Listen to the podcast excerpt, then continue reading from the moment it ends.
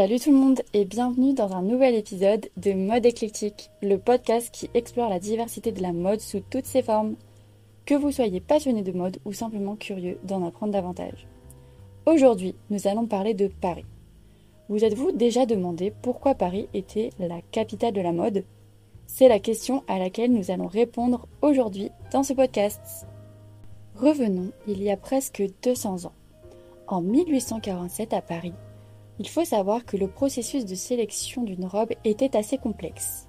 À cette époque, être couturière et les couturières n'étaient pas forcément très bien vues. Comment on faisait à ce moment-là? On se rendait sur rendez-vous directement dans une boutique de mercier, comme la maison Gaguelin, la plus réputée de l'époque, pour acheter du tissu.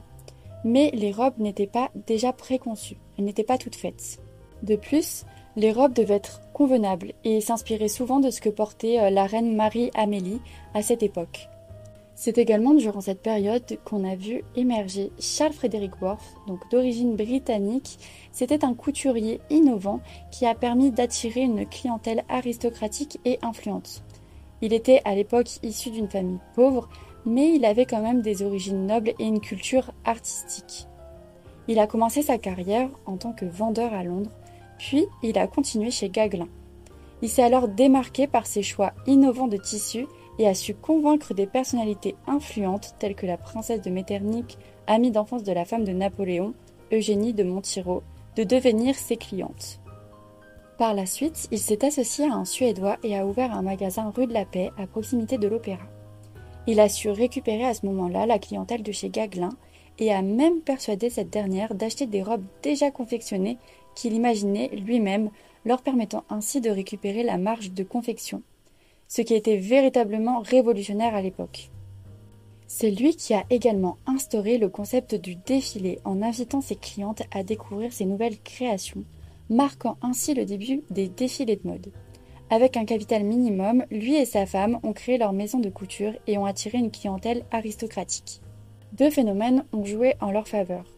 Alors déjà, il y avait la lésion ferroviaire entre Paris et Deauville qui a donné lieu à une vie mondaine où l'élégance était de mise, tout comme à Biarritz avec Eugénie de Montiro. Cela a permis aux femmes de vouloir porter des vêtements de luxe et notamment de haute couture. Un autre phénomène est apparu à cette époque qui a contribué à façonner Paris comme capitale de la mode. C'est le Quai Paris avec des établissements tels que le restaurant Maxime à Paris, où des robes de haute couture étaient offertes pour animer les soirées, souvent payées à crédit avec des retards de paiement. Pour pallier à ce problème de crédit, des professionnels, notamment des grands magasins américains, ont été autorisés à assister à des journées de défilé, ouvrant ainsi de nouveaux marchés. Ainsi, il a su élargir sa clientèle à l'international. Les robes de haute couture parisiennes étaient très prisées, notamment par la old money américaine la France est devenue le premier marché de la haute couture à cette époque. Ainsi, Worth va être un véritable pionnier dans le monde de la haute couture, notamment grâce à l'ouverture de la première maison de haute couture et son instauration des défilés et des collections. Quelques années plus tard est créée en 1868 la Chambre syndicale de la couture, des confectionneurs et des tailleurs pour dames. Mais attention, ce n'est pas encore la haute couture car au sein même de la couture, on peut distinguer trois catégories. La première, la petite couture, la seconde, la moyenne couture et les grossistes, et enfin la grande couture ou encore la haute couture, avec les personnes qui défilent. Elle devient la chambre syndicale de la couture parisienne le 14 décembre 1910. Elle est alors créée pour rassembler les couturiers et établir des critères d'admission pour devenir couturier. Pour être admis, il fallait avoir un standing suffisant, des salons pour les défilés, la clientèle, ainsi que du personnel. Malgré le fait que les clients ne payaient pas comptant, l'activité a prospéré en raison des facteurs démographiques et économiques, notamment le fait que la moitié de la France vivait à la campagne en 1925. Les jeunes femmes sachant coudre étaient encouragées à quitter la campagne et à offrir leurs services aux maisons de couture. Ce système reposait sur la discipline et l'exécution et au début du XXe siècle, environ 500 000 personnes travaillaient dans la couture en France. Il faudra alors attendre le 23 janvier 1945 pour voir l'appellation juridiquement contrôlée haute couture être créée. et devenir la chambre syndicale de la haute couture. Donc Charles Frédéric Worth a véritablement contribué à faire de Paris la capitale de la mode. Au début du XXe siècle, on a vu arriver d'autres grands créateurs, notamment Paul Poiret en 1904, qui porte le coup de grâce à la mode de l'ancien siècle en supprimant le corset au profit de robes à taille haute. Il sera suivi de Vionnet en 1912 et de Coco Chanel en 1914 qui va véritablement libérer la femme. Ces grands noms et créateurs ont également façonné Paris comme capitale de la mode.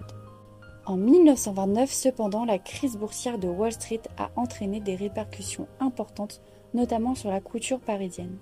Avec la chute brutale de la bourse, de nombreux Américains vivant dans la spéculation boursière se sont retrouvés sans ressources. Les femmes américaines vivant à Paris arrêtent alors d'acheter de la couture parisienne, préférant acheter des copies ou des créations de couture fabriquées à New York. Cette situation a eu un impact sur l'industrie de la haute couture, avec une diminution significative du marché à partir de 1932.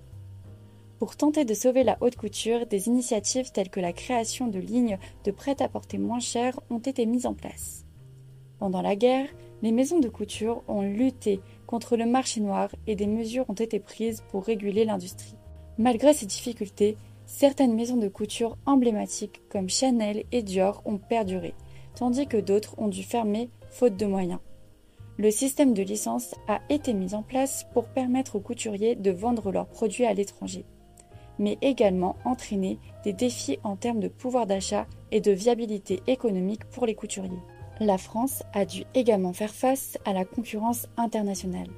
Dans les années 1950, les Italiennes cherchaient à s'habiller en couture parisienne, mais M. Giordini, vivant à Florence, a su promouvoir la mode italienne aux États-Unis il a organisé des défilés de haute couture à Florence, offrant une mode italienne haut de gamme à des prix inférieurs de 50% à la couture parisienne, attirant ainsi les Américains touchés par la crise du 29. Cette stratégie a permis à la mode italienne de prendre des parts de marché à la couture parisienne. Dans les années 60, la couture romaine a également fait concurrence. En 1973, des femmes riches américaines ont contacté des créateurs comme Bill Blass Oscar de la Renta, Anne Klein et Alston, ouvrant ainsi de nouvelles opportunités de distribution aux États-Unis. Cela a conduit à la création d'une Fashion Week et a contribué au développement du secteur de la mode haut de gamme. Enfin, la Fashion Week de New York a débuté en 2014, marquant une nouvelle ère pour l'industrie de la mode. Bien que le milieu du XXe siècle ait été compliqué pour la haute couture car très coûteuse et très chère pour l'époque, l'arrivée du prêt-à-porter va tout changer et va permettre de redonner ses lettres de noblesse à Paris en tant que capitale de la mode. En 1973, Pierre Berger, homme d'affaires et mécène français, voyait les couturiers devenir conservateurs. Ainsi, avec huit de ses collaborateurs, il décide de garder la chambre syndicale de la couture et de créer la chambre syndicale du prêt-à-porter, mais aussi la chambre syndicale de la mode masculine. L'engouement est double. La frénésie va débuter à cette période. Frénésie notamment pour les créateurs, et les maisons de couture vont commencer à recruter de nouveaux directeurs artistiques. Alors, les industries créatives françaises vont connaître un véritable renouveau. Les créateurs de mode révolutionnent le vestiaire féminin avec des pièces emblématiques telles que le tailleur pantalon d'Yves Saint Laurent ou encore sa robe Mondrian, en passant par la mini-jupe de Coco Chanel et la marinière de Jean-Paul Gaultier, devenant ainsi des symboles de l'innovation dans la mode féminine. Tous ces créateurs ont contribué à innover et bousculer ce secteur et de faire de Paris la capitale de la mode. Aujourd'hui, on compte près de 16 maisons de haute couture qui bénéficient du label exigeant. Elles doivent faire des créations à la main, organiser au moins deux défilés par an avec au moins 25 modèles et être parrainées par une autre maison de couture.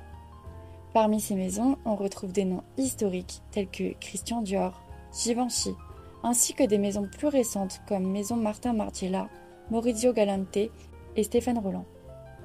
Bien qu'on fait face de nos jours à une globalisation et mondialisation de la mode, Paris reste sans conteste le haut lieu de la mode et de la haute couture. J'espère que cet épisode sur Paris en tant que capitale de la mode vous aura plu et je vous dis à très vite pour un prochain épisode.